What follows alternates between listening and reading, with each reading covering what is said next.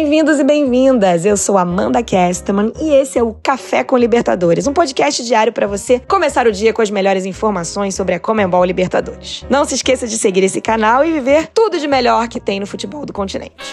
Hoje vamos nos aprofundar nos resultados da semana da Comembol Libertadores, nessa fase preliminar para chegar à fase de grupos da competição. Vamos começar com um confronto épico entre Academia Porto Cabello e Defensor Esporte. Que jogo, duelo de titãs. O Puerto Cabello saiu vitorioso pelo placar de 3 a 2. Mas esperem, vocês sabiam que o gol de Antônio Romero aos 21 segundos, que colocou a Academia Porto Cabello à frente do Defensor Sporting, é o terceiro mais rápido nas últimas 11 edições da Comembol Libertadores?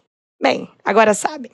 Agora vamos para o jogo entre a Aurora da Bolívia e Melgar do Peru. O time da casa conquistou a vitória por 1 a 0 num confronto que parecia ter saído de um filme de suspense. Incrível. E falando em surpresas, o Aurora conseguiu contra o Melgar sua primeira vitória e seu primeiro jogo sem sofrer gol na Comembol Libertadores. O time boliviano havia disputado 10 jogos, conquistado um empate e 9 derrotas.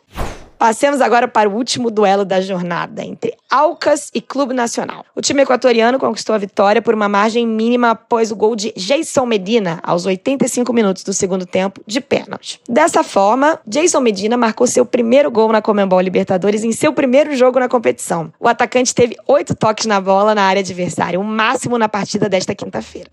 E com isso, a gente encerra o nosso primeiro café com Libertadores da temporada. Espero que tenha aproveitado e a gente se vê bastante durante o ano. Até lá e tchau, tchau.